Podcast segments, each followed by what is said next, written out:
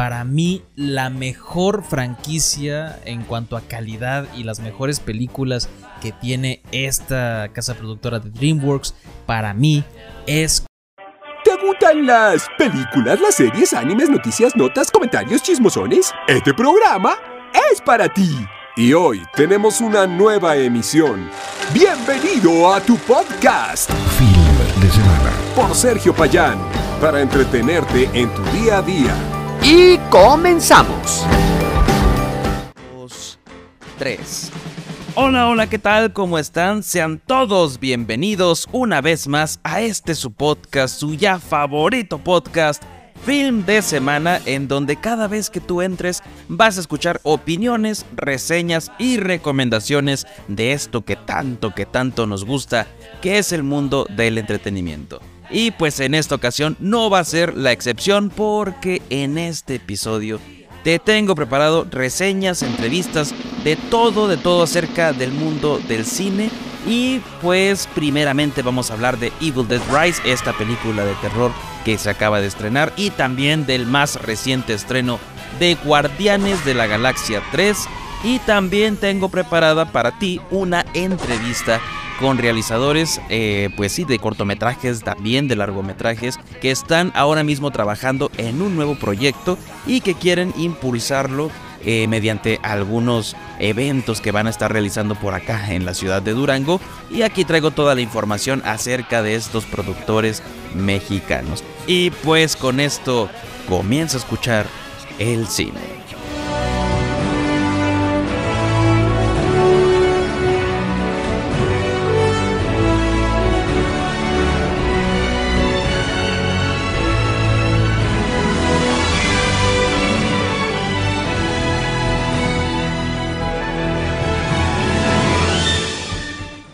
Siendo así, yo te invito ahora sí a que te sientes, a que sigas haciendo lo que estás haciendo, ya sea que estés lavando los trastes en tu casita a gusto o trabajando.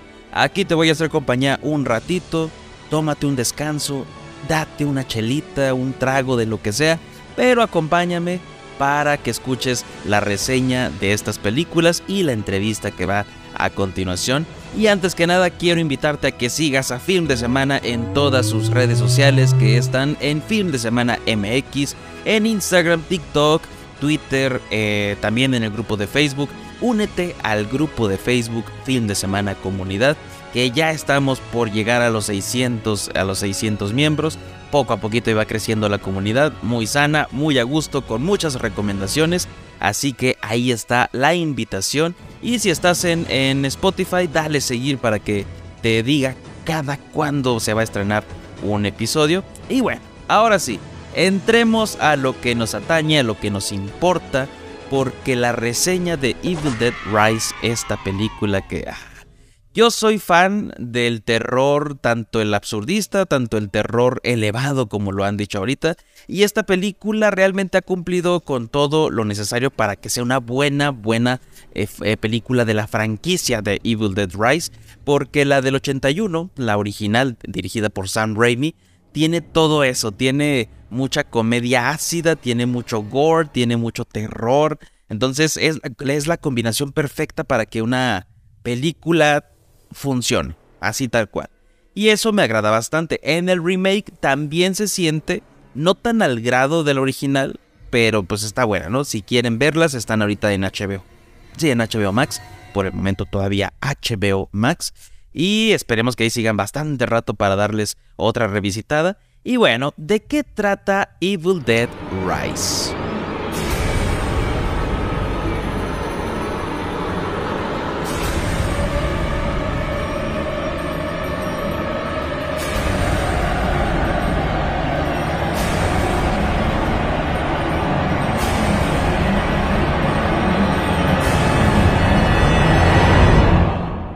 Pues en esta película podemos conocer a la familia de Ellie, las cuales viven en un edificio ya muy antiguo que se ha construido encima de algunas eh, ruinas de bancos muy muy antiguos, que por azares del destino otra vez este libro de uno de los tres libros de malditos que pueden invocar demonios, se desata con todas estas personas y de ahí empezamos toda una eh, pues sí, una claustrofóbica historia de cómo es que una familia puede desmoronarse a raíz de una posesión demoníaca. Y aquí realmente tengo que resaltar las actuaciones porque con tan poquitos actores, realmente, o sea, son contados, en serio, son contados los actores que están en esta película. A lo mucho me acuerdo de eh, ocho personajes. O sea, los principales en la familia que es Ellie, que por cierto es la mamá, gran actuación de la actriz Alisa Sutherland, me parece lo más, lo más chingón de la película porque si no fuera por ella, eh, no tendríamos todas estas escenas y sentimientos de, terror. Entonces, Alisa Sutherland, que si no la recuerdas, es la madre de, de Ivar en la serie de Vikingos. Entonces, por ahí está esta actriz famosa. Y las demás, realmente, realmente no los ubico. Está Lily Sullivan, que es Beth, la hermana de Ellie. Y están los hijos, que es Danny, Bridget y Cassie, los pequeñines ahí en la familia y otros vecinos que pues eh, tienen su función, ¿verdad? Ahí tienen su función, sus personajes son Jake, Gabriel, Scott y Ben. Por ahí andan estos señores. Bruce Campbell, Bruce Campbell, no estoy seguro si sí es el señor que sale ahí, pero, o sea, de hacer un iconazo de esta franquicia, por, en algún punto debieron haberlo metido. Ahora bien, lo que me ha gustado de esta película es que con tan pocos recursos, porque la película fue filmada en pocos en, poco lapso de tiempo y además de que su presupuesto fue de 19 dólares nada más. ¿Qué? Dólares, 19 millones de dólares. O sea, 19 millones de dólares para una película de terror siempre va a recaudar muchísimo. A la fecha, porque sigue en cines, ha recaudado más de 85 millones de dólares. Eso ya marca un exitazo rotundo a esta a esta película por su baja inversión, que pon tú 50 milloncitos más de, de, marketing. Va, órale. Todavía sale, sale ganando esta película con esa recaudación a la fecha. Entonces, creo que es una muy buena película, cumple completamente con todo este ámbito de hacerte sentir inmerso en, en los... En, en, el espacio tan reducido que está hecho esta historia, que es una, un departamento tal cual un departamento, un condominio, digámoslo así, y se remite prácticamente a casi casi el, el, pasillo de afuera de ese condominio y el condominio. Ya en el clímax, pues ya se, se, van hacia otros lados, pero me parece muy bien cómo jugaron con todo esto, ¿no? Entonces, eso es algo que habla bien de, de, la, de la película, bien logrado de todo esto, y que el director Lee Cronin supo también cómo llevar esta secuela, digamos, pues sí, un, spin-off de todo lo que ha venido en, en, Evil Dead, en donde pues ya nos muestran otro libro de los malditos. Y aquí me gusta bastante ese tema de... Pues no son spoilers porque desde el tráiler ya te lo dicen, pero creo que el, el tráiler sí cuenta mucho. Y me gusta mucho este tema de cómo hacen que la madre que es un pilar en donde todas se apoyan, los hijos, la hermana que llega a visitarla. Me gusta este tema de cómo cambian ese rol de ser lo amoroso, de ser eh, esa figura cálida, amorosa, lo cambian completamente a la villana central. Eso es algo muy bien logrado, me parece de lo más eh, escabroso que puede haber en una película que tú piensas en madre, la mayoría, digamos el 96%, porque sé que hay situaciones en las que no, como la chavita está de ahí, Carly, de, de que da gracias porque su mamá murió. Entonces, ese tipo de, de, porcentaje no. Pero la mayoría piensa en su mamá, en su mamita querida, y dice, ay, qué, qué preciosa, vamos a abrazarla, a mucho amor, qué bonito, ¿no? Entonces imagínate que tu mamá, de buenas a primera, la ves sufrir, la ves eh, desfallecer y de pronto te quiere arrancar la carne. Cada centímetro de piel quiere arrancártela de tu cuerpo. Ahora imagínate, imagínate ese sentimiento en los protagonistas.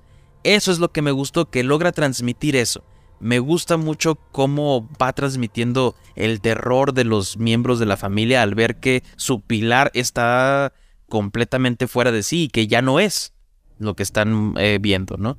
Eso me gustó mucho cómo lo manejaron, está muy terrorífico ese aspecto. Y en cuestiones de los personajes, la hermana me parece una, un acierto muy chingón. Me parece que es un añadido que tenía que tener, ¿no? O sea, si ya te van a poner ahí a la, mamá toda eh, frenética y toda terrorífica, pues está esta contraparte donde la hermana sale a quite y empieza a proteger a los niños porque ella pues, ya, comprende que algo está pasando mal desde el primer momento. Eso me gusta. Ahora bien, vamos con lo que casi no me agradó. De entrada, lo que ya te había comentado, el tráiler. El tráiler a mí me parece que es un despropósito mostrar tanto. No sé por qué últimamente, de unos años para acá, y lo puedo recordar bien, ya lo hemos hablado aquí en Film de Semana, del 2016 que se estrenó o que estaban promocionando Batman v Superman, esa película no funcionó tanto por el Marta como por el tráiler. El tráiler te contaba todo.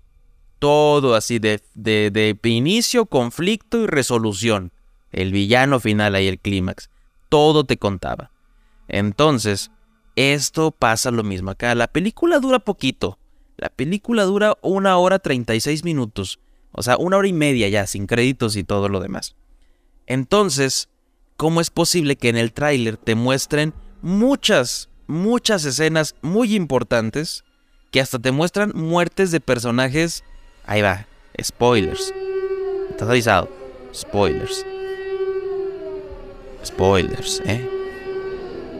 Te muestran muertes de personajes importantes en la película. O sea, yo entiendo que pusieron a estos güeyes, a Jake, Gabriel, Scott, los vecinos, pues los pusieron para morir. Está bien, te hubieran mostrado a lo mejor esas muertes, pero no te muestran las muertes de, personajes importantes como el hijo. O sea, que, que, que, a lo mejor no eres tan clavado así como yo y pues no, no te diste cuenta. Va, ok.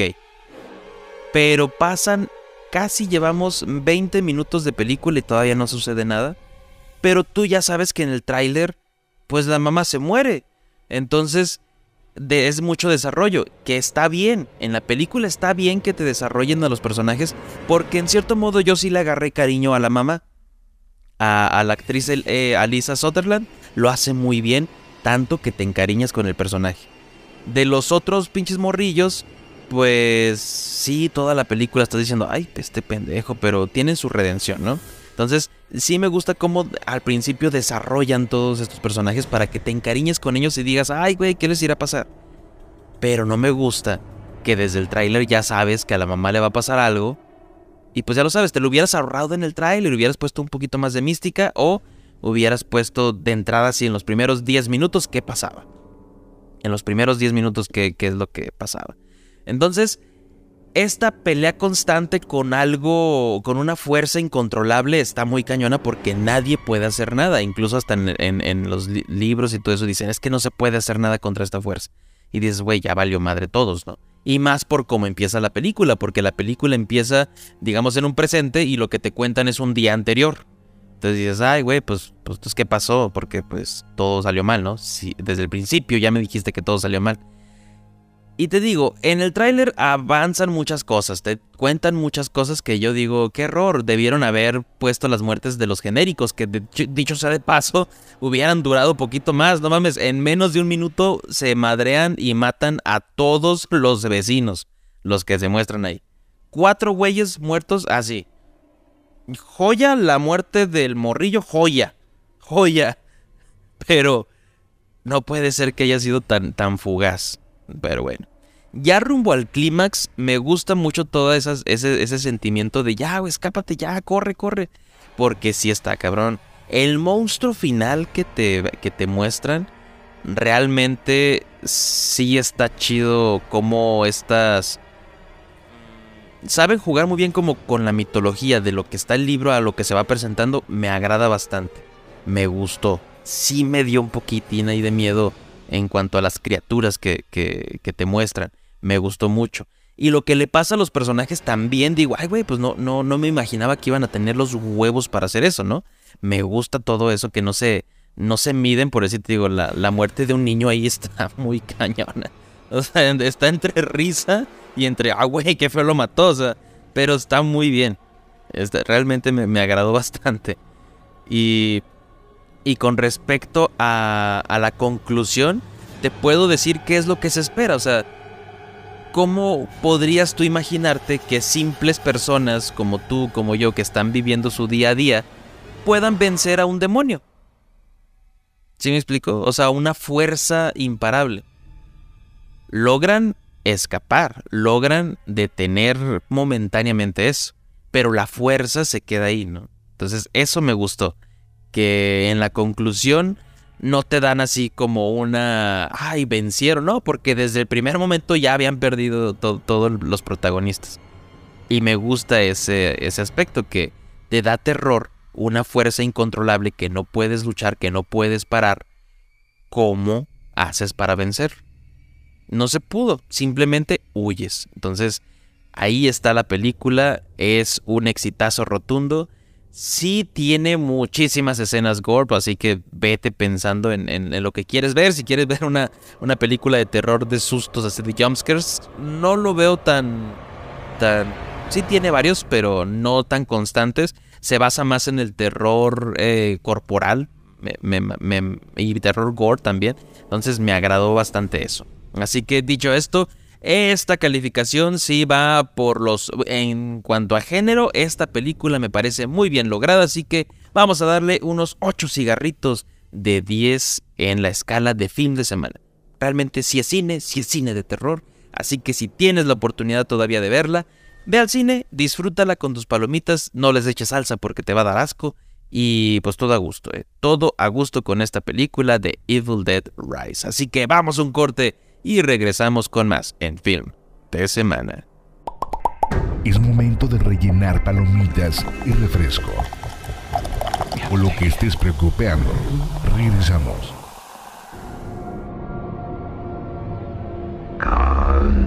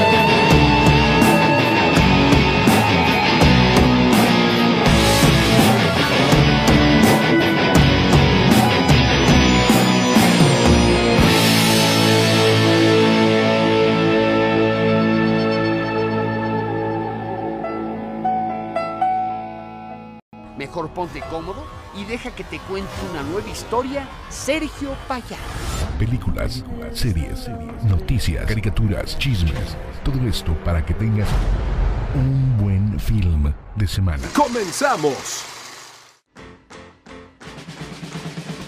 Y ya estamos de vuelta en Film de Semana para seguir hablando de peliculitas. Porque la que está a continuación. Oh, oh, toma un asiento. Quiero que disfrutes de esta película, de la reseña, para que te den ganas de ir al, al cine a verla. Te voy a hablar todo sin spoilers sin spoilers, va a llegar un punto en el que te voy a decir, ¿sabes qué? Aquí córrele, ve a ver la película, regresa y escucha o adelántale a la entrevista para que no te vayas a perder de nada en esta película. Guardianes de la Galaxia 3 es la mejor película, como dicen por ahí, desde Endgame. Es que realmente sí. O sea, a mí me gustó más que Black Panther 2, también me gustó más que Black Panther 2, que es la más decentita por ahí. Y realmente es una película que sabe muy bien lo que, lo que el espectador quiere ver. Y sobre todo se nota que el director sabía lo que quería entregar y lo entregó. Realmente aquí no siento que haya sido eh, privado de libertades creativas James Gunn. Siento que sí le dijeron, mira, es tu última película en Marvel, ven a salvarnos porque esto está de la chingada. Ya nadie quiere a Marvel, ¿qué está pasando? Por favor, sálvanos, señor Gon. ¿Y sabes qué hizo el señor Gon? Nos salvó. Nos salvó porque vaya peliculaza que nos entregó. Y esta a comparación, por decir, de su segunda entrega, eh, siguiendo la línea, pues costó 50 millones más, sin el market. Entonces me imagino que 350 ha, de haber costado ya en total esta película, que sí es una apuesta muy, muy cabrona. Y realmente en taquilla yo creo que le va a ir bien. ¿eh? O sea, ahorita no podemos hablar de muchos. de. de muchos números. Porque es el fin de semana que se acaba de estrenar. Estoy grabando esto el viernes, justo después de haber visto eh, hace dos días la película que me dejó marcado James Gunn. La conclusión de este Guardianes de la Galaxia. Y eh, esperemos que le vaya genial. Esperemos que sí le, le, vaya genial porque si en cifras espera que recaude en el primer fin de semana mínimo 150 millones de dólares, yo creo que sí lo va a hacer. ¿eh? Yo creo que sí lo va a hacer. Mínimo 150 de taquilla doméstica, quiere decir en Estados Unidos, sí lo va a lograr. Yo digo que aquí en México aportamos unos 50 milloncitos, ahí están ya 200, 200 millones y otros, pon tú, 50 millones en el resto del mundo. Ahí está ya la inversión. Ahí está la inversión, nada falta lo de marketing y duplicar ese presupuesto. Ojalá que se lleve los 700 millones o 800 millones de dólares que yo creo que se merece en recaudación esta película. Pero ahora bien, ¿de qué va Guardianes de la Galaxia 3?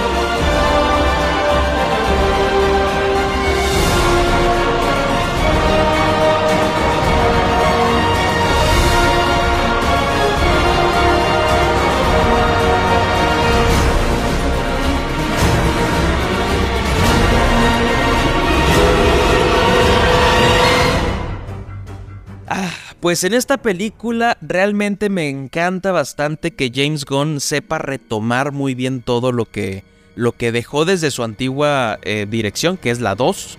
Recordemos por ahí las, a las personas doradas, estas que tenían mm, pues una guerra en contra de los guardianes por haberse robado unas baterías por ahí. Y también toma en cuenta los sucesos desde Infinity War, Endgame, o sea, donde las apariciones de, los, de sus personajes queridos de Guardianes han estado presentes. Entonces retomamos estas dos vertientes, tanto lo que viene desde la 2 como lo que viene desde Endgame con Gamora. Y aquí todo el, el crew tiene un específico desarrollo cada uno de ellos, pero la historia central nos lleva por una aventura que tienen que superar estos guardianes por proteger a un miembro específico de su, de, su grupo, al mismo tiempo que se enfrentan a un cabrón muy poderoso, el cual se hace llamar prácticamente un dios de muchas civilizaciones, puesto que él las ha creado. Y de esto va esta película. Realmente se puede decir que es una película de rescate y de escape porque al mismo tiempo que están cumpliendo su misión, están escapando de otros güeyes que los, que, los están persiguiendo. Y me gusta mucho que este güey James, eh, James Gunn abarcó muchas, muchas tramas en donde podemos ver todo lo que las consecuencias que surgen de estos dorados cuando despiertan Adam Warlock. Podemos ver esa trama podemos ver otra trama con lo que te platico, que están tratando de salvar a uno de sus, de, sus eh, integrantes, pero al mismo tiempo te cuentan otra trama en unos flashbacks muy hermosos que se nota que le puso todo el corazón James Gunn para contarnos una, una, historia de uno de los integrantes del grupo más especiales y más queridos por toda la comunidad. Entonces también nos cuentan otra historia por acá en donde eh, conocemos a un villano muy cabrón en que nos dan a entender que el güey ha estado creando muchas civilizaciones y así como las, las crea, las puede destruir. Entonces, toda esta, esta escritura de tramas que van por ahí se acomodan muy bien, no se siente que todas estén por su lado, se siente que hay una cohesión muy bien pensada para que en determinado punto choquen, se unan y tenga congruencia todo. Así que me gustó mucho eh, de, entrada esa, esa escritura. Aquí podemos ver a nuevos talentos que se, unen, que se unen como Will Poulter, como Adam Warlock.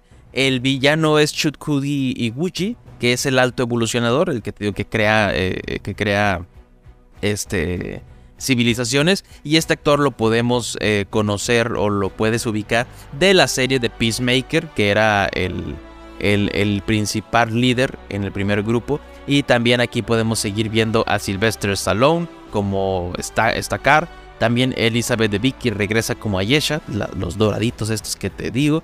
También está Bradley Cooper otra vez como Rocket. Está también eh, Cosmo. Está este Cosmo, que es el perrito que conocimos desde la, 1, me parece, o la 2. Es interpretado por María Bakalova. Que si no la recuerdas, es la hija de Borat en la película, eh, la de Borat 2.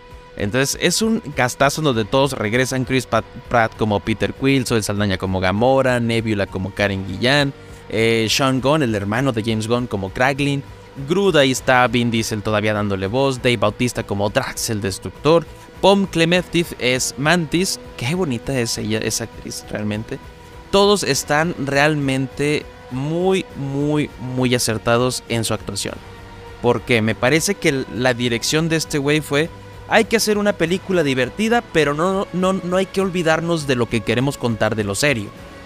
Y me agrada ese punto de equilibrio que tiene, porque tanto la comedia está muy bien implementada, está bien implementada, bueno, ahorita vamos a hablar un poquito más de eso, pero está bien ahí. No es tan absurda en algunos momentos, no está plagada siempre de comedia, pero sí está muy bien respetado la esencia de los guardianes siguen teniendo ese, esa comedia de que pudieras tener tú con tu grupo de amigos, ¿no? Me gusta mucho eso. En cuanto a acción, está en su punto. También tiene muchas escenas de acción, tiene muchas este, escenas de pelea. Los efectos especiales están bien cuidados, muy bien cuidados. En algunas partes sí notas así como que, ay, eso se ve medio borrosito, pero es lo que te he dicho. Ya hay que, hay que recuperar un poquito eh, esa e, es esa capacidad de sorprendernos, o sea, pete a los 90, es más, pete a los 2000 con películas que, que, tenían esos, efectos y decías, ay, güey, ¿qué, estoy viendo? Qué chingón, ¿no? Entonces ahorita ya por cualquier cosita que se ve ya medio rara, ya la hacemos mucho de pedo. Entonces los efectos especiales están bien, están bien. Me, me agradó cómo se vio todo, ¿no? Entonces más en este en esta franquicia que es siempre cósmico, siempre muchos viajes por el espacio, me pareció muy, muy bien trabajado todo eso. Hay una secuencia en donde todos los guardianes pelean contra, contra los enemigos en un pasillo que no, no tiene madre, en serio, qué chingón está esa secuencia Es un falso plano secuencia, pero no mames, o sea, todo te va llevando por la acción, no te pierdes nada, puedes ver cómo pelea y cómo se defiende cada guardián, o sea, es una joya ese plano secuencia. Realmente lo supieron hacer muy, muy, muy, muy bien. Qué bien entregado está eso. Y eh, la historia que nos cuenta James Gunn de un personaje en específico, creo que, güey, realmente quería a este personaje, tanto cariño le tenía que escribió una historia muy, muy conmovedora, en donde prácticamente en cada escena yo quería llorar así de, no mames, ah, me está doliendo. Y de dicho sea de paso, aprovecha muy bien para implementar una crítica social, en donde sí te dice, o sea, los avances tecnológicos están bien, pero no te pases de, o sea, no te pases de cabrón. No, no puedes estar haciendo sufrir a seres vivos para lograr esas, esos avances. Es, es, algo muy irracional, algo poco ético, algo que no debería pasar. Es una, es una crítica que me gusta mucho como lo hace, y además de que abarca todo este tema de la familia, abarca este tema del sentido de pertenencia, donde uh, sí eliges tú tu familia, pero al mismo tiempo perteneces a ella, o sea, de en dónde es donde te, te, quieren, dónde es el lugar que tú decides tomar. Eso me gustó muchísimo que estuvo explorando este James Gunn en toda la película. Y eso fue lo que me gustó. Ahora bien, ¿tiene detallitos? Sí, sí tiene detallitos. Totalmente como toda película.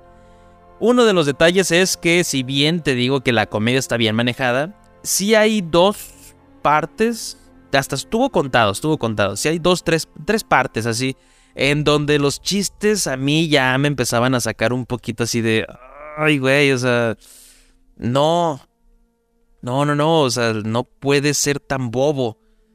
¿Sí? Y, sobre todo tiene que ver con Drax. Ahí en, algunas cuestiones.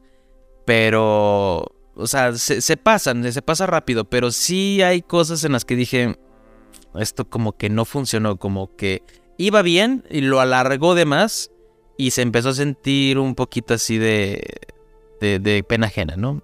La, la, comedia. Entonces, eh, tiene sus defectillos. A lo mejor yo tengo muy presente en qué secuencia fue. Si tú la ves y me dices, ah, ya sé dónde. Ya sí, tiene razón, tiene razón.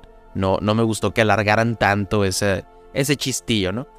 De ahí en más, eh, todo me gusta. O sea, sí me gusta el tono de, de, comedia que le dieron porque estás aquí en, risas y de repente, ay, güey, ¿qué pasó acá? Me gusta mucho eso porque pensabas que iba a pasar algo y te sorprende con otra cosa y, ay, güey, supo cómo escribir de darte esos altibajos. De tenerte así agarrado con todas las uñas del asiento y de repente a ah, respirar porque todo salió bien, pero después todo sale mal y dices, ay, cabrón. Eso me gustó, me gusta mucho. La otra cosa que también le vi así como, pues no sé si punto negativo, porque, o sea, está bien, sí me gusta, o sea, funciona, me, me agrada, no, no perjudica en nada la película. Pero es que James Gunn sí a veces se ve con un poquito de, nepotismo. Porque, pues no mames, casi todos los que salieron en Guardianes, que diga, en Escuadrón Suicida, se los trajo para acá. O sea, está muy cabrón. Nathan Fillion, que es su amigazo de toda la vida, aquí aparece. Y no nada más como en la 1, que era un personaje ahí nada más de la cárcel en la 1, que le meten los dedos en, la nariz y ya. No, no, aquí aparece diciendo líneas y apareciendo en varias escenas con su rostro y todo. O sea, sí aparece bastante. De entrada, pues su carnal, ahí está, ¿no? De, actor. A huevo encontró la manera de meter a su esposa. Dicho sea de paso, tiene una escena muy divertida, a mí me dio mucha risa. Me gusta, o sea, sí está chido, está bien, pero se siente el nepotismo. También se trajo a, a Chuputi Iwuji, el villano, que ya de trabajar en Peacemaker se lo trajo también para acá. También está esta preciosa, mi amor, ah, como la amo, pues, aquí sí está bañada, Daniela Melchior, que es la brasileña eh, que pudimos conocer ahí en Escuadrón Suicida, la que manejaba las ratas. Aquí también se la trajo en un personaje, pues secundario totalmente, sí, pero tiene mucha aparición, ¿no? Sí, le dan foco. Es Ura. Ahí para cuando la, la vayas viendo, vas a identificarla ahí totalmente en su piel roja hermosa. Y es lo que te digo, no sé si sea nepotismo, si se le llame bien así a eso, pero pues está raro, ¿no? Que siempre se traiga a todos. habla bien de él, habla bien de que es un, un, güey que sí tiene este valor a la amistad y se los trae y todo. Pero te digo, no afecta en nada, pero se siente así de a huevo tenías que meter a tu esposa, güey. A huevo. Eh, ¿En serio, James Gunn? ¿En serio? Pero bueno, eso es una cosa. Otro punto, no sé si negativo, pero que me gustó mucho, es que Adam Warlock, por decir, a mí me gustó este personaje porque yo no tengo conocimiento de él en los cómics. Pero estoy seguro, segurísimo, que ya le están haciendo de pedo los que sí conocen los cómics porque este personaje yo sé bien que no era así. Adam Warlock, me imagino, se, supone que es un personaje muy cabrón, muy poderoso y todo ese pedo. Tan solo eh, verlo en cualquier imagen así de animada, pues lo ves y está mamadísimo el hijo de su pinche madre. Entonces, a la personalidad que le dieron aquí, no tiene mucho sentido cómo es que. que. que. O sea, no es como en el cómic, pues. No te vas a topar a un Adam Warlock todopoderoso, así cabroncísimo porque hasta en la misma película te explican que sale del caparazón antes, ¿no? Y nos habían, en la 2 sí nos habían dicho, este es la, la, la cúspide de la evolución, es un eslabón más. Entonces por ahí siento que a lo mejor a los fanáticos del cómic no les va a gustar ese Adam Warlock que les presenta. Además de que, pues, comedia, ¿no? Pero en fin, en general esto es lo que pienso de la película, así que una pequeña advertencia ahora sí de spoilers. Ahí va, spoilers porque tengo que sacarlo de mi pecho, tengo que, que decirlo, tengo que hablar qué, qué, me pareció ya el final, todo lo que sucede. Así que aquí van los meros spoilers. Ten cuidado si no quieres escuchar, si, si ya viste la película o si no y de todos modos eres un morboso y te quieres quedar a escucharlo. Ahí va la resolución de cada personaje me parece muy, muy chingona. De todo. Para empezar, quiero hablar de mi personaje favorito desde hace un chingo que lo pueden ver también aquí en, en, en, el set de film de semana. De Disney es Stitch y de Marvel es Rocket Raccoon. Por todos los siempre de siempre va a ser Rocket Raccoon. El videojuego me dio unas, una historia de Rocket tan chingona pero realmente lo que hizo James Gunn aquí no tuvo madre. Esos flashbacks que te cuentan desde cómo experimentaron, cómo lo hicieron. Y es que desde la 1 él te dice, yo no pedí ser esto. Yo no pedí que me desamblaran y me volvieran a ensamblar y con muchas partes y yo no pedí ser un monstruo. Y te llega, pero ya conocer cómo fue el proceso, un poquito explícito, cómo estaba chiquito y que le dolía el cráneo, cómo conoció a sus amigos, saber que dentro de esa chingadera culera que estaban experimentando con él, tenía amistades, eso me partió el corazón, o sea, me partió todo. Ver este vínculo que van formando, hasta eh, cómo se llaman, el origen de Rocket, por qué él se, se llama a sí mismo Rocket. Ah, es desgarrador. Es desgarrador ver cómo dentro de esa miseria encuentran su poquita felicidad, una esperanza, y en el momento cúspide, cuando Rocket ve que no va a haber una esperanza y, decide ayudarlos a escapar, y son asesinados por el villano, algo se rompió en Rocket que también yo me fui a la chingada con esa escena. Los gritos desgarradores de Rocket del dolor que sintió por perder a sus amigos a Piso, Dientón y Laila. Ah, me rompieron. Me quebraron totalmente en el cine. Y, o sea, de por sí, cada escena yo quería llorar con esta, sí. Dije, no, no pude, no pude. Está muy bien hecho todo el trasfondo que le dieron a Rocket. De entrada que te pongan que Rocket está en el peligro de muerte, eso, ah, ya estoy totalmente dentro, ¿no? Ya estoy súper preocupado. Ya cuando lo rescatan y lo salvan, ah, respiré poquito, ¿no? Pero todavía tenía ese sentimiento de, oh, ¿qué le va a pasar? Todavía no se acaba la película. Su resolución de que haya quedado como el capitán ya de los Guardianes de la Galaxia me parece lo óptimo porque ese güey siempre quiso serlo. Y realmente es el que tenía las aptitudes para hacerlo. Pero pues le faltaba aprender cosas, ¿no? Y creo que lo aprendió con toda su familia. En el caso de Chris Pratt, me pareció pues un personaje roto, un personaje que luchaba por conseguir y por tener otra vez a esa Gamora que él quería, pero obviamente pues no no este no es la Gamora que él conoció. Pero me gusta este rollo que le metieron de, ah, pues ve a conocer a tu familia de la Tierra, ¿no? O sea, ¿qué pedo los abandonaste? Y que él se haya ido y regresado a la Tierra para ver a su abuelo, me parece raro.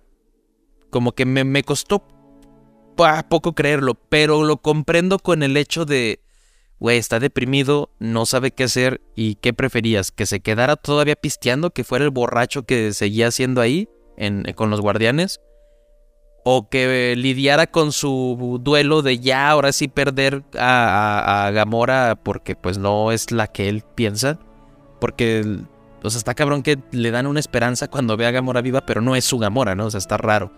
Entonces, ¿qué preferías? ¿Que se quedara ahí todo valiendo madre o que se regresara a la Tierra a, a vivir su duelo? Me gustó eso que pasó. Eso que pasó. Y spoilers o todavía, al final de la segunda escena post créditos dice, el legendario Star Lord regresará. Entonces, eso me emocionó muchísimo porque no sé si va a regresar toda la pandilla o nada más Star Lord. No sé. Es como antes que decían Thor regresará. Pero pues hasta ahí, ¿no? Y. Y Zoe Saldaña, me gusta que Gamora no haya caído. O sea, me gusta que James Gunn no nos haya dado la fácil. No nos haya dado la. La. La relación mágica de, ay, sí, ya te amo otra vez. Si hay sus tintes de que, mira, ya te voy viendo, te voy valorando. Pero tal cual no es otra vez la Gamora. Eso me gustó. Me gustó muchísimo. Que no fue un, final Disney de, ay, sí, pues Star Lord con Chris Pratt y todo. Aunque sí fue final Disney porque nadie murió. Pero qué bien, ¿no? O sea, yo no quería que muriera nadie, la verdad. Yo no quería. Entonces, Adam Warlock me gusta que haya quedado ahí este, en, dentro de los guardianes cuando después de que su madre muere y todo eso por culpa del alto evolucionador. A, Nebula me gusta este desarrollo que le dieron donde, güey, si tiene sentimientos. Se preocupaba un chingo por Rocket. Estaba tan agradecida con Rocket porque ese vínculo se veía desde la 2. Entonces me gustó mucho eso, ¿no? También en Endgame eran ellos los que andaban juntos. Eh, el Craglin me gusta este pedo de que ya supo también cómo manejar la flecha, eh, el vínculo que tiene con Cosmo, ese pequeño chistecillo de eres una perra mala y que ahora eres una perra buena, o sea, eh, me gustó cómo lo llevaron. Groot, ay cabrón, creció mamón, o sea, no pensé que fuera a crecer así el güey, pero se ve perro, se ve perro. Dave Bautista lo trataron de pendejo toda la película, pero me gusta el cierre que le dieron en donde dicen es que tu objetivo nunca fue destruir, güey. Tu objetivo siempre fue ser papá. Ah, eso estuvo muy bueno, estuvo muy, muy llegador. El de Mantis también tiene mucho sentido, pero, eh, o sea, Peter y Mantis siento que tienen los, o sea, que sus resoluciones fueron al final. Me hubiera gustado un poquito más que en el trayecto de la película trajeran ese, esa inquietud de, ay, güey, yo, yo quiero, yo quiero ver mi familia. Porque de la nada ya Peter Quill, al principio que decía que no, después ya dijo que sí. Y con Mantis me hubiera gustado que dijera, es que yo quiero ser más, yo, yo ya no quiero ser, eh, hacerle caso a ustedes, no sé. Entonces, porque siempre decía, ¿por qué no haces caso? A, ella le decían, pero ella no demostraba nada. Entonces, pero me gustó su resolución que al final ella haya querido eh, ser independiente y descubrir el mundo y hacer lo que ella quería hacer, eso me gustó. Eh, Rocket, joya. Sylvester Stallone, su pequeña aparición me gusta mucho porque te demuestran que sí querían a Gamora, o sea, sí era esa su familia. No tenía por qué estar acá en, Los Guardianes, eso me gusta. E, ella pertenecía ahí, con los eh, devastadores. Y el villano creo que sí es algo débil porque de ser tan amenazante, pues todo se va a la mierda cuando pues, se le revelan y todo eso. Entonces sí lo sentí un poquito mamón. Que hasta la pelea final no me gustó tanto que haya sido tan, tan fácil. Pero me gustó el villano. Me gustó el villano que, que en su mente tenía estas ganas de evolucionar y de mejorar todo, pero bueno, no, no era la forma adecuada. Entonces, en general, todo me encantó de esta película. Me parece una producción con gran valor, me parece una película que te puede dar muchos giros de trama, que te puede dar muchas, muchas emociones, que güey, cuando pensé que se iba a morir Rocket, ¡ah! cuando pensé que se iba a morir Peter Quill, cuando se hincha todo ahí, dije, ¡ah! ¿Qué es esto? Entonces me agradó, me agradó ese, ese estilo de, James Gunn de decirte, ah, mira, te voy, a, te, te a hacer zurrarte, pero luego te va a dar tranquilidad. Eso me gustó. Entonces, si ya llegaste hasta acá y te echaste todos los spoilers, ahí perdón. Pero bueno, realmente una película que tienes que disfrutar en cines. Me agradó bastante. Qué chulada de esta película. Y pues aquí yo sí le voy a dar un 9 cigarritos de 10 a Guardianes de la Galaxia 3 porque se lo merece. Se lo merece totalmente y espero que tú también puedas valorar esta película así como lo hicimos todos y lloramos todos en la sala. Y pues dicho esto, vámonos a un corte y regresamos con más en Film de Semana. Es momento de rellenar palomitas y refresco. O lo que estés preocupando, regresamos.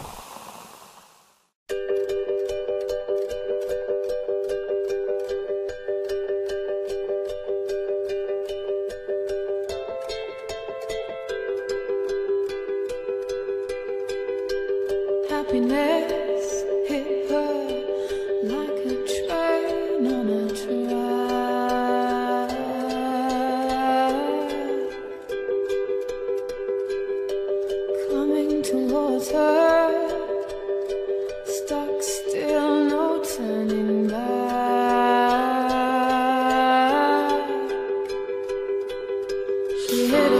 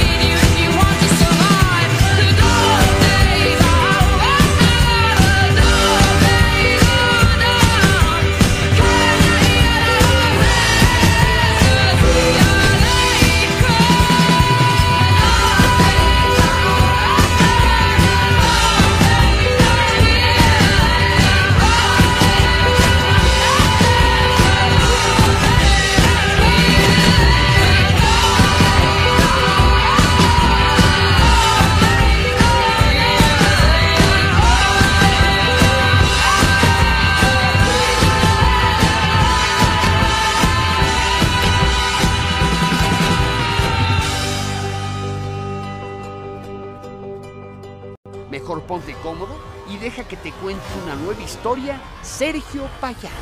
Películas, series, noticias, caricaturas, chismes. Todo esto para que tengas un buen film de semana. ¡Comenzamos! Y regresamos a Film de Semana y ahora ya con unos invitadazos que tengo el honor, el placer, la dicha de que estén aquí conmigo en el programa. Luis Trujillo, Jorge Arellano, realizadores y ¿qué, qué más? ¿Cómo se describirán ustedes? Este, pues guionista. Guionista, director, o sea, tengo aquí unas figuras. Hay que aprovecharlos porque este, este episodio, este bloque se va a poner sabroso. ¿Cómo están? Todo bien, Sergio, todo bien. Aquí visitándote. De- y una visita cabrona es. ¿Cuántas horas hiciste para llegar? No sé, pues todo el día. ¿Todo el día? No, te creas, son tres horas. ¿Tres horas? Y más tu perdida de, de aquí ya en la ciudad. Sí, sí, la pérdida nos perdimos como unos que. unos. una hora, una media hora. Oh, Pero bueno, ya están aquí a gusto, todo chido. Vamos a platicar de cine. A gustito aquí en el podcast. Y para empezar ya a romper hielo, yo les invito a que se tomen también, a- igual que nosotros, una bebidita. Si ustedes pueden, échense una cerveza, un tequilito, un whisky. Si están a gusto, un cafecito, lo que ustedes quieran, pero acompáñenos aquí con algo, ¿no? Y para empezar a romper hielo, quiero que me digan y platiquen cuál es su película favorita de cada uno. A ver, vale. Échale. Terminator, brother. Terminator. ¿Toda la saga o un en Todas. Todas. Pero como la chida, la 2. Es que la 2 está. Ve, una, nos la metieron hasta el cansancio por el canal 5, güey. Y es la que más tenemos presente, pero es que sí es la más perra, güey. Está muy chingona. ¿Y contigo, Jorge? Este. El Caballero de la Noche. La de. Y la de Escuadrón Suicida. ¿Cuál? ¿La 1 o la 2? La 1, aquí lo juzgamos bien. El, ven, ven lo feo, que no te ven los ojos. Pero no, buenas películas, buenas películas. El Caballero de la Noche no tiene madre. Oh, es, es una joya. Esa, esa pinche película, yo me acuerdo que fui a verla, me invitó un tío. Y me dijo, oye, vente porque nosotros queremos ver una película pues de drama y todo eso. Y ten- yo tengo un primillo que es eh, menor que yo. Entonces, él tenía, ¿qué fue? Tenía como siete años el, el morrillo. Y me dijeron, vente aquí a la sala para que tú entres con él ahí a la de Batman y nosotros poder ir a ver la que queremos, ¿verdad? No, es que no, yo me acuerdo que vi la uno y me aburrió, güey, estaba bien morro. Es pinche película culera. Y entré, güey, no, pinche joya. Sí. Sí, mi pinche primillo estaba ahí, ya vámonos, primo. no, y yo estaba bien atento a la película porque Qué, qué que te gustó mal. Me gustó mucho tanto Joker, tanto, tanto cómo se ve disminuido Batman. Me gustó el giro que le dan ahí con Harvey Dent. O sea, todo eso. Para mí fue una obra maestra de, de donde te iban sorprendiendo, sorprendiendo, sorprendiendo. Y se me hizo una obra, obra maestra. Espero que sí estemos hablando de la misma. Me sale con, no, no, es que la mía es de, de un director turco, Noah Tursky, del 68. No, no, se me ve que estamos hablando de la misma. Oye, ¿alcanza para los dos la misma distancia o hay que.? Pues eh, nos, acércate ahí como si quisieras las babas de Luis. Ya está. Sin pedo. Otra vez.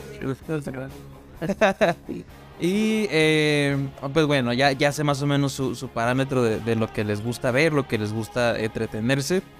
Ahora me gustaría preguntarles cómo es que de, de, de ser espectadores, de estar en el cine y ver cómo es que pasaron al otro lado, a hacer películas, a hacer cortometrajes, a hacer material, pues. ¿Quién quiere empezar? Pues mira, este. Soy de un pueblo del municipio de Nuevo Ideal, fíjate. Y como en el 2010 más o menos fue Felipe Casares a grabar una película que se llama Chico Grande. Con Damián Alcázar, el, el Benny. Pero en ese tiempo todavía no era el Benny. Ahí pasó, oiga, ¿dónde- quién sabe quién será este cabrón. Y, y ni cuenta, ya hasta después le dijeron, es no me tomé una foto con este. De haber sabido que iba a ser así de famoso.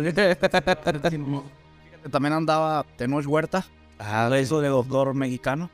Y también, pues no, ni cuentas ahorita que ya es famoso. Dije, mira, este cabrón ha dado también ahí. Me hubiera tomado la, la foto con el Cuculcán, chingado. Y este, y pues ahí me nació como la parte de, de crear, porque crearon el pueblo muy diferente a como es, se lo transformaron completamente y vivimos ahí como unos, este, tres semanas más o menos en, en en el pueblo, pero diferente. Y dije, órale, esto está bien interesante, cómo traían las, las cámaras, las, las grúas, hay unas grúas, este, como carretas, caballos y así, chingo de gente que, que ocuparon para esa película, de que eran soldados americanos, iban en busca de, de Villa. Entonces me gustó como que mucho esa parte. Y yo dije, nada, pues me gustaría crear cosas similares. ¿Y qué edad tenías ahí? güey?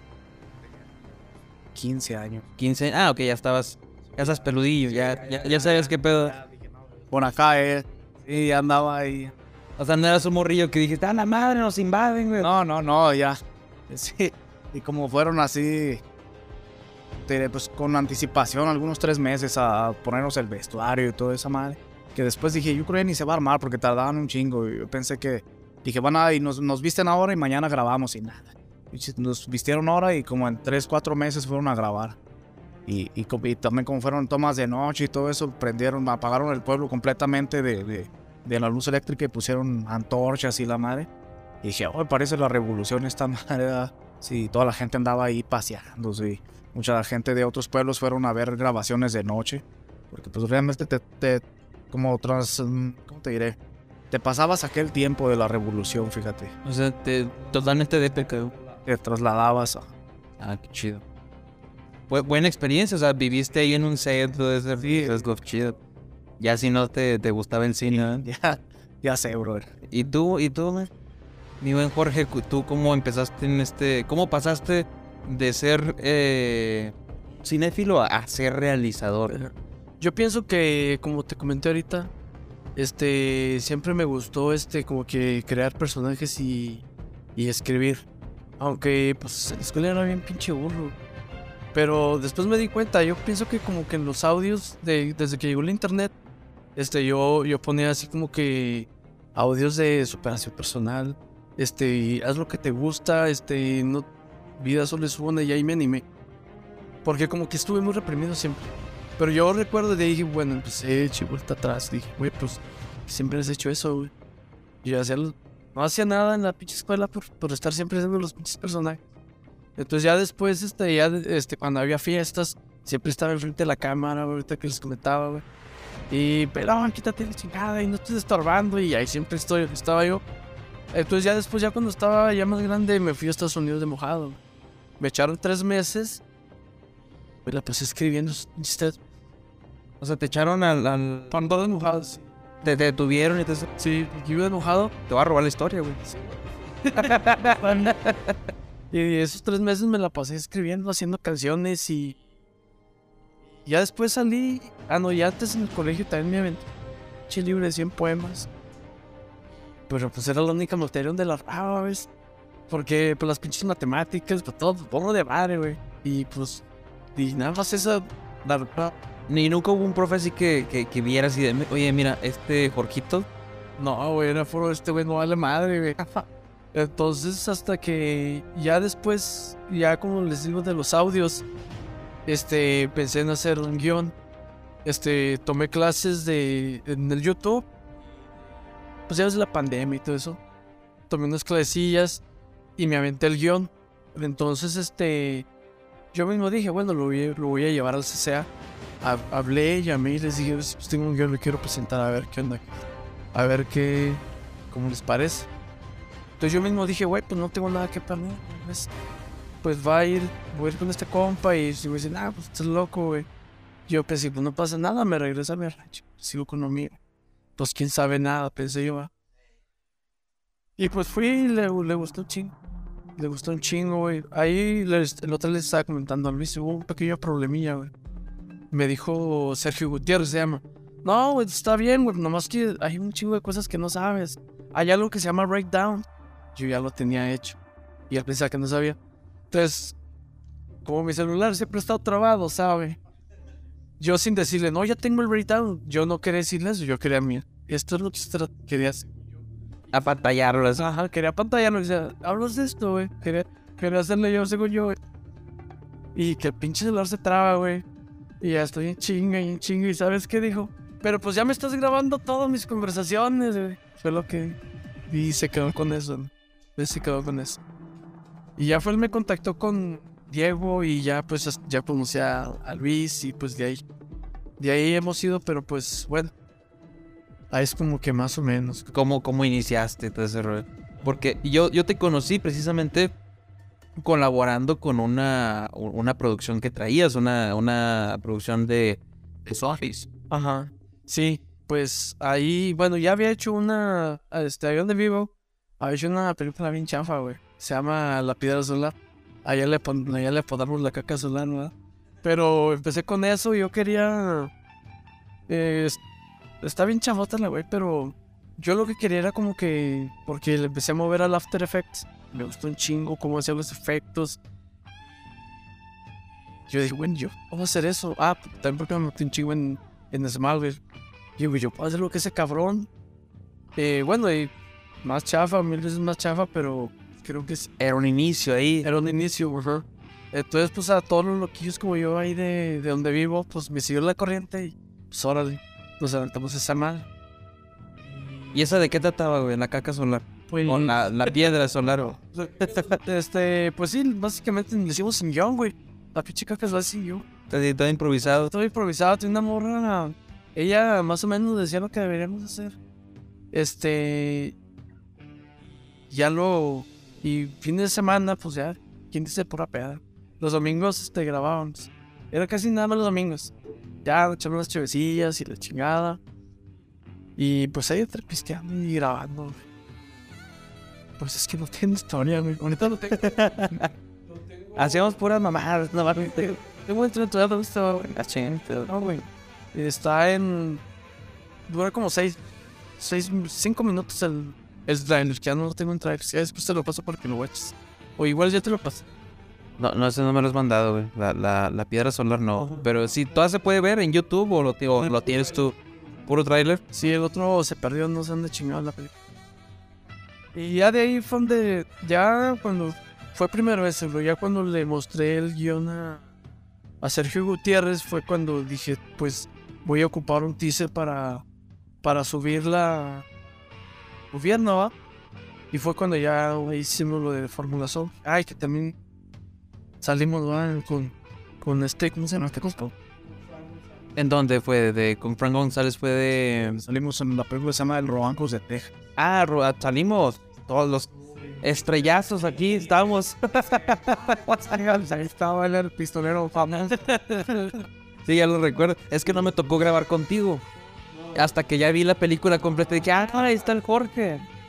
Sí, es lo chido, ¿no? Que ni los ves y luego están juntos y, ah, qué- Es lo, lo- eh, la magia del cine, güey. Entonces, ese por una parte, Jorge. ¿Tú te acuerdas de tu primer producción, güey? Este. Pues fíjate que fue Dark Horse donde saliste. Sí, ese fue tu, primer, o sea, tu primer trabajo. Eh, fue escrita por, por mi hermano. Entonces ya, este. Pues ya nomás nosotros, nosotros lo grabamos y él lo volvió a editar, pues fue el que lo escribió. Y como él se, se metió más en la edición, pues dijo, bueno, de aquí yo me, me aviento la edición, pero lo que fue el vestuario y todo lo que conseguimos ahí en Paseo del Viejo Este, pues lo hicimos este, nosotros. Ya ves que ahí fue donde te conocí, que no sé, este, ¿quién te invitaría? De repente llegaste ahí, "Ay, Este, Pedrito. Ya conocía a Pedro porque acá para los que están viendo el podcast, en Durango hay un paseo, hay un, un parque temático llamado Villas del Oeste o Paseo del Viejo Oeste, Paseo del Viejo Oeste, en donde todo es de época en el antiguo western. Entonces de ahí es donde conocí a, a, a muchos de ahí y de ahí me fui directo con sí, ustedes en Dark Souls. Y sí, digo, fue la primera que, que hicimos. Y de toda esa experiencia, ¿qué se te hizo más difícil, güey? En Dark Horse. Fíjate que fue bien difícil el estar dirigiendo este, a las personas como actores y extras. Y luego también teníamos que acomodar el set. y las luces y grabar y vestirnos nosotros también y actuar también nosotros. Fue algo así bien, lo más difícil que se, que, pues, se puede hacer porque teníamos la cámara acá de este lado grabándote a ti y yo también tenía que salir y dejarla grabando y correr. O, y luego falta una botella de mezcal y ahí vamos a ver quién consigue la... Ajá, y todo hacíamos nosotros. Eh, muchas, eh, a lo mejor a ustedes no les tocó mover alguna mesa o algo, pero sí estuvo bien difícil hacer, hacer todos. Es- está chido y cansado porque ese, ya, ese llamado estuvo bien cabrón. Me acuerdo que empezamos a las... Ustedes empezaron desde las 8 de la mañana. 6 de la mañana. 6 de la mañana, fíjate, 6 de la mañana. Y yo por cuestiones de trabajo llegué a las 10, 10 y media. Y ya estaban grabando, ya había varios sexties. Más o menos. Porque, pero no, este... Empezamos a la... Empezamos de 6 de la mañana, una y media todavía grabando. güey. De la madrugada ahí. O sea, y estaba... De, 6, 6 de la mañana a una y media de la mañana. güey. O sea, más de casi las 24 horas. Fueron que 19 horas más o menos de llamado, güey. Y fíjate, fueron 24 minutos los que se vieron en la pantalla. Ajá. Y, y entonces es, ese es el, el trabajo de, de cine, ¿no? Y Y, con acá con Frank González cuando fuimos... Cuando fui, güey, pues ya tenía ese chip. ya, eh, fíjate, con él empezamos a las 5 de la mañana a vestir la gente en el hotel, un hotel que está aquí, no me acuerdo cuál era. Pero igual con él no terminamos muy tarde, fíjate, fueron como a las 9 de la noche. No, antes que se metiera el sol, como a las 8, más o menos a las 8 de la noche, terminamos. Pero nada que ver, porque pues ahí todos ya traían su guion y todo. Y acá muchas de las personas tampoco no traían todavía el guion, apenas se los habíamos dado ese mismo día para que se aprendieran todo. Y fue así. Que, que así es muchas de las veces en concursos que se han, que se han puesto. Que todo, pues y los rally de 24 horas Sí. están, cabrón, de 48 que me ha tocado ahí. de- Sí. ahí se- eh, que quedaron segundo y tercero. ¿Tú en segundo? Yo tercero, tú en Ah, sí, segundo. en segundo. Estuvo, estuvo bueno. ¿Cuál tuyo? Eh, una canción de amor. Ese fue el, el del Festival de Paloma Itinerante. Ahí pueden verlo, el, el- el cortometraje. Des- después de ver este, que estamos trabajando juntos y luego entró Sergio con otro equipo y dijimos, ah, órale, y acá anda chapulineando el Sergio. Ay, ¿qué onda? Sí, y fíjate que nos dio miedecillo con el equipo que traías, porque sí se miraba, pues así como disciplinados. Pues nada más éramos tres. Pues por eso, con esos tres, güey. Concurso para los que han alguna vez entrado en algún concurso de cortometrajes, güey. Era hacer un corto con, con. Era corto de guerrilla. Cine de guerrilla, le dicen. Con lo que tengas, con el, el menor presupuesto que puedas. Y dijimos, pues nosotros ya ganamos, güey. No tenemos cámara. No tenemos actores, éramos los tres nomás. No tenemos locaciones, pues ya ganamos. güey. Y acá los otros, los otros equipos eran un chi- de staff. Que el güey de, de continuidad, que el güey del vasito del agua para el actor. O sea, de todo tenían ahí de staff. Como 10 güeyes en cada equipo, ¿no? De estilo casi. Entonces, de ahí empezaste ya con las producciones. Sí, de ahí empecé. Después grabé otro que se llama Fría Venganza, pero ese sí fue como de cinco minutos. Ahí de western también. Y algunos otros western que tenemos, pero son cortitos, así de 3, 4 minutos.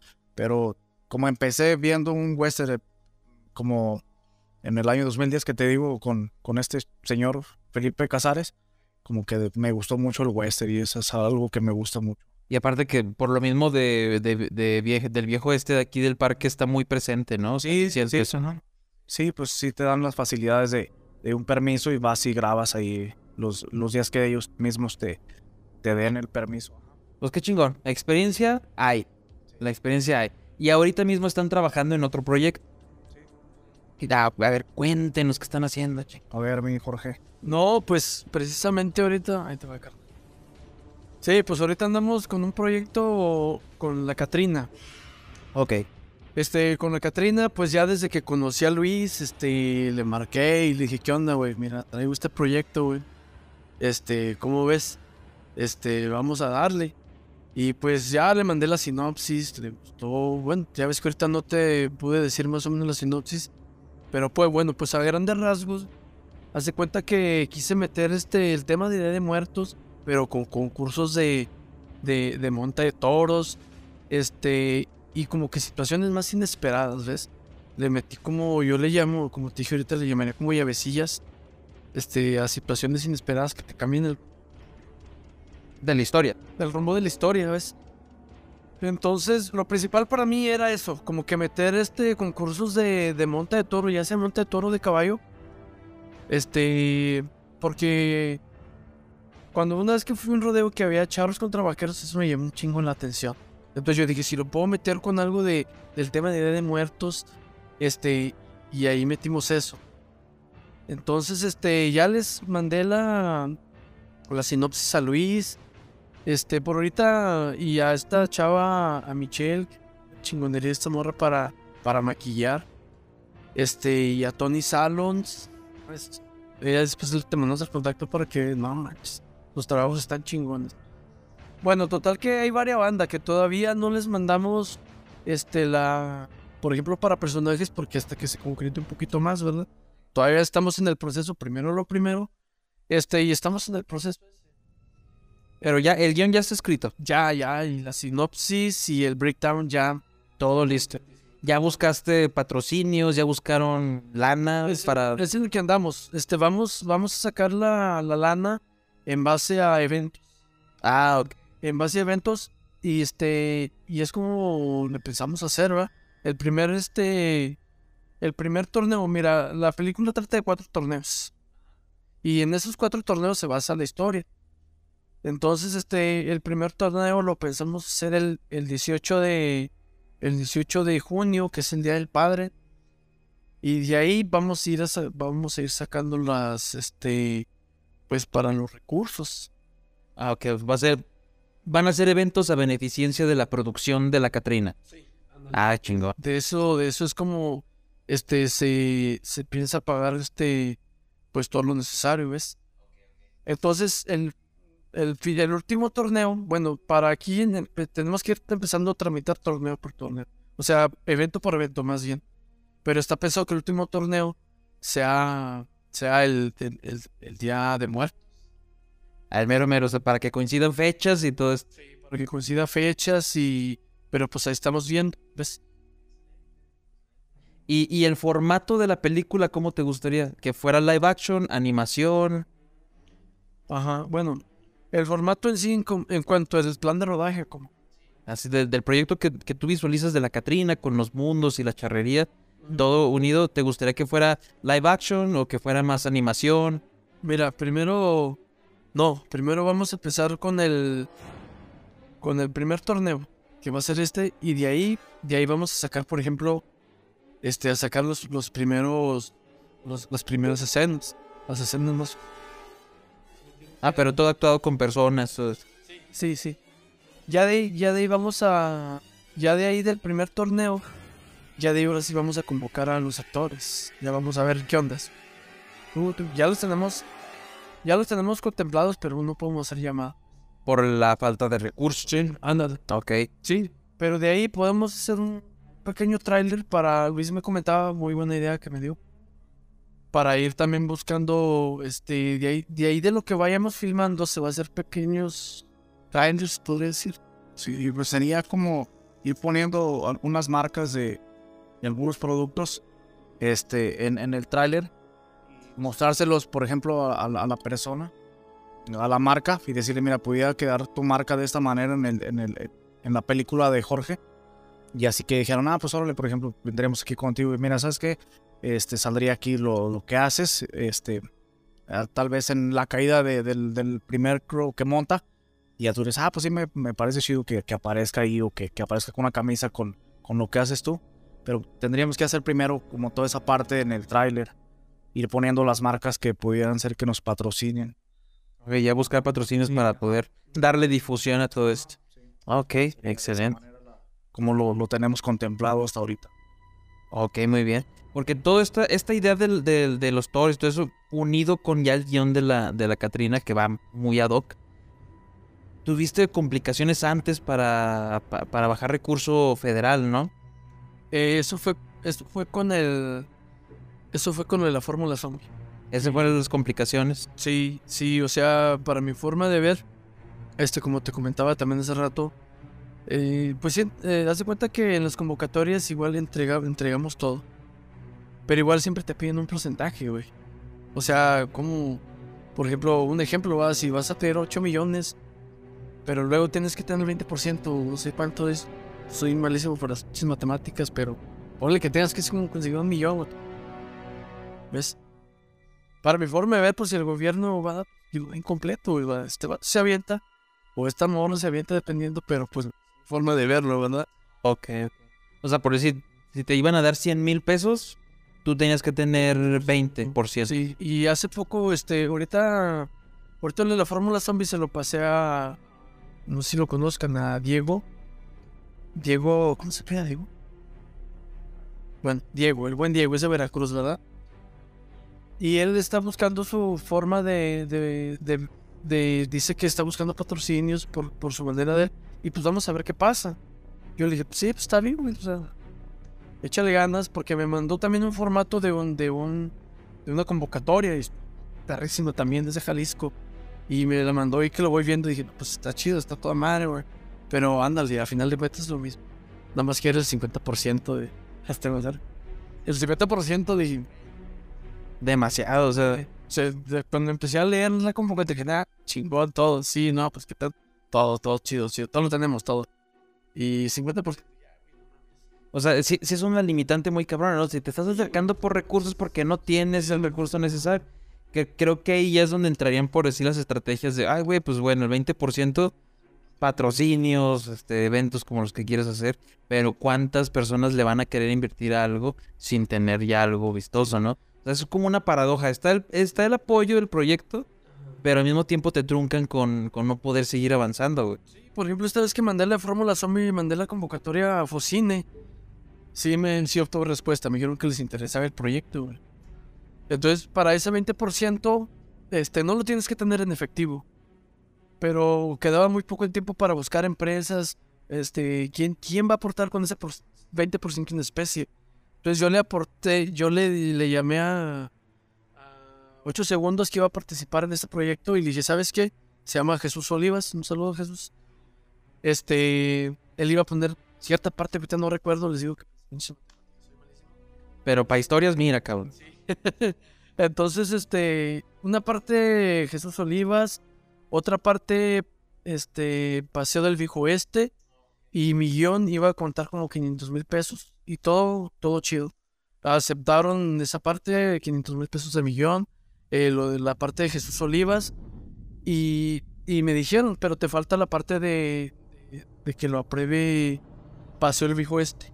Viejo es. Entonces yo no sé si, no sé si por ahí hubo un malentendido, porque ellos lo iban a aportar como especie. Pero por otra parte estaban cambiando de administración, a lo mejor no le entendieron bien. O sea, ellos no iban a aportar dinero. Nada más lo iban a poner como especie. Ya dice cuatrapió el rollo, güey. Y sí les dije, les contesté a Focine, este, no se puede porque están cambiando de RFC y aparte, bueno, un rollo. En este cambio de administración, ¿verdad? El reciente. Y se, y se paró ahí todo. se paró, ya nos hizo y ya nomás me dijo la Focine que para el otro año, ¿Qué es este o para el 2024. 24? Ok. ¿Y todavía quieres realizar el de Fórmula Zombie? Sí, o sea, mi pensamiento es pasárselo a Diego y si no se arma, le seguimos al... Ok, entonces sigue, porque para los que no sepan, Fórmula Zombie es el proyecto en el que nos conocimos, en donde la historia estaba centrada como en un, digamos, Romeo y Julieta ambientado en el western con zombies. Así es. Entonces tenía ahí todo ese jugo y, y estaba divertido, estaba divertido lo, lo que se estaba realizando. Pero sigue en pie todo eso. Sí, sigue en pie. Este, yo por mi parte, mi pensamiento fue de, ok, Diego está muy interesado en este rollo, se lo paso y entonces nosotros nos seguimos a, a esto. Chiste, como, como comentamos hace rato, ¿va? pues el chiste es andar en lo que, en lo que te gusta. Sí, es, podcast, güey. Este, Luis que le encanta la cámara este rollo. Este, a mí, pues, como siempre anda. Pero por decirlo ahorita lo que comentábamos fuera de, de cámara, de que a ti este, se te facilita mucho la cámara, el manejo, la edición, todo ese pedo. Y ahorita viste como que lo del audio y dijiste, ah, Bien, bien. Es otro modo. Por decir, a mí me pasa, güey, ahorita que tú estás platicando que metiste convocatoria, papel. Me imagino la papelería que debes de tener. Ahí es donde yo me abrumo, güey. Por decir, convocatorias tanto de, de, de, de negocios, de lo que sea, güey. Me abruma, güey, así todo lo que tiene que ser. ¿tú qué recomiendas para que no sea tan el proceso tan abrumador, güey? ¿Cómo se te ha facilitado a ti irte de yendo a las convocatorias, güey? Para los que se van a ir en convocatoria, no lo hagan. No, mi recomendación es no lo hagan. no lo hagan, no lo hagan porque no van a ver. Nada, no te creas, güey. O sea, hacerlo con tiempo. De ese porcentaje que cada, que cada, que cada convocatoria pida, este, pues sí, con tiempo empresas, que las empresas también, pues lo veo cabrón, güey. O sea, te acercas a empresas, quise Coca-Cola, y entonces tienes que no la tienes que ir presencial para, presencial para que te tomen en cuenta. Correos, pues todo el mundo les manda a todas horas, pues, no los leen. Entonces, este, e- en esa forma, pues bueno, acércate a empresas, pero pues que sean más o menos, este, que ya hayan estado, que les guste ayudar a la raza. Y pues es eso, va. En, en cuanto, por ejemplo, a mí cuando le mandé el este a, Jesús Olivas, le gustó mucho y digo, de voladas. El yo, yo solo busqué esas tres, Millón, Jesús Olivas y pasó el viejo este y con eso les repartí, lo repartí el porcentaje, va. Y a mí lo que se me complicó es que me- se me complicó un chingo hasta para decirlo me trabo en va. El pinche Excel. Ah, ya. ¿Presupuestos o qué era? Puestos, güey. Y me ayudó un chingo que le mandé la misma sinopsis este y el y, y lo que grabamos a, a una señora de, de, de- de la ciudad de Zacatecas y le mandé y le sabe que la neta pues traigo esta madre pero yo no puedo hacer las los Todas las gráficas, todo. te voy a cobrar nomás tres mil pesos y sabes cuánto cobra por hacer ese jale ¿En cuánto? 250 mil baros. O sea, por hacer esa madre cobra 250 mil pesos. Y me dijo, arráncate, güey, te voy a cobrar tres baros. Y nos tuvimos todo el pinche día, güey. Llegué desde 9 de la mañana y así no me preguntas qué onda, este, esto cuánto va a aportar tal empresa, cuánto va a pagar este, el colorete de esta morra, cuánto cuesta, güey. O sea, pinche madre, güey. De 9 a 9. De 9 a 9, hijo de su madre. Pero Todo el día, güey. Sí, güey, ya 50 centavos a la que me perdí, güey. pues, Saca. Ah, güey. Oh, güey, pero yo solo, ahorita como quiera Luis me iba diciendo, ah, ah. Y en Zacatecas igual, güey. Chidas madre, güey. Pues esa sería mi recomendación, ¿ves? Este, si son buenos para el Excel, güey, les gusta contar historias, les gusta ver de y les gusta buscar empresas, pues ya chingar. Pero busquen ayuda, busquen. En lo que no, busquen a alguien más. Es lo, mío. Yo escuché decir a Guillermo es- este. Si hacen cine en México, ya chingaron en cualquier parte. Sí, como que es el nivel de dificultad cabrona, güey. Para que te digan no, y no, y no, y que te valga madre. Sí, es como las morras, es como las tiendas. Yo que este, soy comerciante, no, que te valga mal, no, que te valga mal. Ah, excelentes. Perfecto, pues siempre un gustazo aprender de, de las personas. Y ustedes espero que también sigan aprendiendo. Y pues síguenos platicando que, este, por si ya nos dijiste fechas, ¿no? 18 de junio empiezan los rodeos. Después de ahí, ¿cuáles son los planes de, de a seguir? Mira, este, el 18 de junio ya que pase, los planes van como van, ok, ahí es donde ya vamos a, este, vamos a hacer una convocatoria general. Ahora sí, vamos a hacer tanto, a te toca a tal persona, todo eso. Entonces ahora sí, ¿qué hacemos? Podemos empezar a hacer escenas con lo que nos tocó o esperamos a terminar los cuatro, los cuatro torneos. ¿Ves? Para hacer un plan de. Plan de rodaje bien. Pero que ya con el breakdown. No es bueno, así lo veo yo. No tengo que hacer un plan de rodaje bien. Bueno, pues ya el breakdown lo enfoco. Están las escenas. Por ejemplo. Este. En el panteón. En la escena 5, 6, 7 y 8. Y ya les puedo decir estos. Ah, estos tal día las grabamos tales días. A lo mejor no los sé explicar. Pero yo no necesito un plan de rodaje. Yo no necesito, yo con el breakdown, Sí, porque para los que no sepan, el breakdown es donde te organizas locación y número de escenas que vas a, a necesitar. O sea, prácticamente te dice todo lo que en físico necesitas tener ahí en set y en dónde va a estar y cuántas van a ser. breakdown es otro desmadre, buena parte del yo. Es que toda la carpeta de preproducción de cualquier es un desmadrezote, güey. Y el yo sí, yo el yo solito se me van las pinches horas, güey. Este, se me llegan a las 3, 4 de la mañana. ¿Qué onda, güey? Sí, güey, se me van y me levanto hablando en la pinche computadora, me voy al panteón. vivo cerca de un panteón. Me voy al pinche panteón, camino y, y ni me da miedo entrar al pinche panteón ni nada. Me voy pensando, voy hablando solo. Pero es un gustazo para mí escribir. Pero esa madre de. Pues. Pero lo hace, ¿no ves? Lo hace un. Ca- cabroncillo. ¿Y tú, mi Luis? ¿Qué, ¿Tienes planes ahorita de algo, algo aparte de, de la Catrina o estás completamente enfocado en el proyecto, güey? Fíjate que sí eh, estoy centrado en el proyecto de Jorge, pero igual tenemos que comer, entonces por ahí hay otros proyectos, ¿ya? Traigo ahorita un proyecto con, con unos chavos de Juárez, este, pero pues acá va a ser muy diferente porque es así más como de los barrios. Un tipo sangre por sangre, pero no estando en la cárcel. Va a ser así, es de otro brother, ajá, este...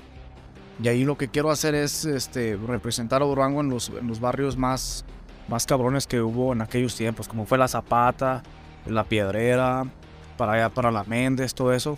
Eh, quiero buscar la manera de, meterme ahí en los barrios donde sí hubo delincuencia chida y a ver si hay dos, tres cholos ahí chidos, dos, tres homies para que salgan ahí en esas. Todavía. Vete al siguen los güeyes, pues.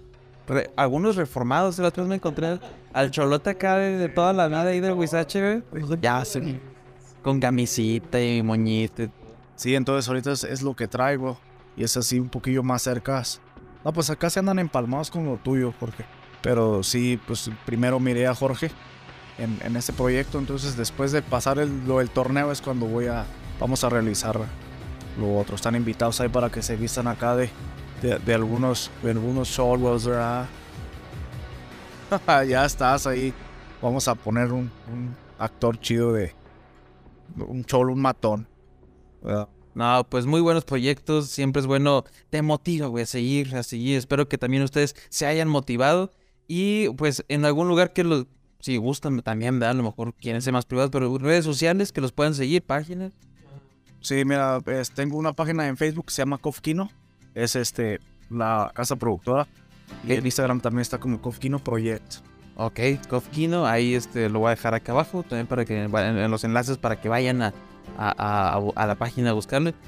Sí, yo no, yo no, yo tengo ese problema, la neta. Ahorita también que por eso no hago, por lo mismo no hago páginas, no hago porque siempre estoy metiendo esa madre, güey. Este, el celular no le sé bien. Debería saber esa madre que para. Si me doy cuenta que hay un chingo de cosas porque siempre estoy bien metido en esa madre, güey. De hecho, ahorita que llegué al hotel dije, güey, Dragon Ball, güey, qué chido. Por eso no me gusta ver tele porque. Ya, me deshice la pinche tele, güey. Y ahorita que, ándale, necesito hacer páginas, necesito hacer algo para que se vayan dando cuenta de lo de, del proyecto de la Catrina. Este sí, ya hay que dejar un poquito esa madre. Resulta, no sé, un tipo de visión, no sé. Estás escribiendo historias, estoy bien metidote. Pero sí, ya, ya voy a hacer páginas para. Porque he estado. He estado viendo tutoriales de cómo. de cómo. de cómo. para el evento. Y no, pues esas páginas de. Todas las páginas de. de Facebook, de. de las otras también. Y ya lo de-. No, ahí va, va, va, va mostrándose para darle presencia a la Catrina. Entonces, ya se lo saben, van, van a ser aquí en Durango los torneos, ¿verdad? Entonces, si ustedes tienen la oportunidad de venirse para acá a Durango, si estás escuchando esto desde el mismísimo Durango, 18 de junio, primer torneo. Vamos a estar también ahí promocionándolo en la página de fin de semana para que estén ahí al pendiente. Y pues el señor de los tamales también quiere ir. Oye, sí, estaba viendo que hay una presentadora en, en el proyecto. Este, pero pues igual se puede cambiar a presentador o ya vemos. Por si quieres entrarle, man. Esa es la invitación siempre. No, no tiene que ser presentadora, ¿va? Mira, me pongo chichis, no hay pedo. No, te- Ya veremos a ver qué onda, güey. Luis, Jorge, gustazo de haberlos tenido aquí en el podcast. ¿Algo más que quieran agregar? ¿Esto es todo? Es todo. ¿Es todo? Entonces, y bueno, gustazo tenerlos aquí. Aquí tienen su casa, fin de semana, el podcast cuando ustedes quieran regresar, hermanos, ¿eh? Ya está. Entonces, sin más que decir, muchas gracias a ustedes. Ya saben que también pueden seguir a Fin de Semana en las demás páginas, que es Fin de Semana MX en Instagram, TikTok, Twitter, X videos, en todos los lados que ustedes quieran este, encontrar a Fin de Semana, ahí están. Y únanse, no sean cabrones, únanse al grupo de Facebook es Film de Semana Comunidad. Ahí vamos creciendo constantemente. Y también, em, pues si estás escuchando esto en Spotify, hola, guap, guap. Y si estás viéndonos nuestras caras hermosas en YouTube, un saludazo, suscríbete, no seas cabrones gratis. Y pues bueno, ahora sí ya, sin más que decir, señor Gabriel Chávez, despídalo de este podcast. ¡Vámonos!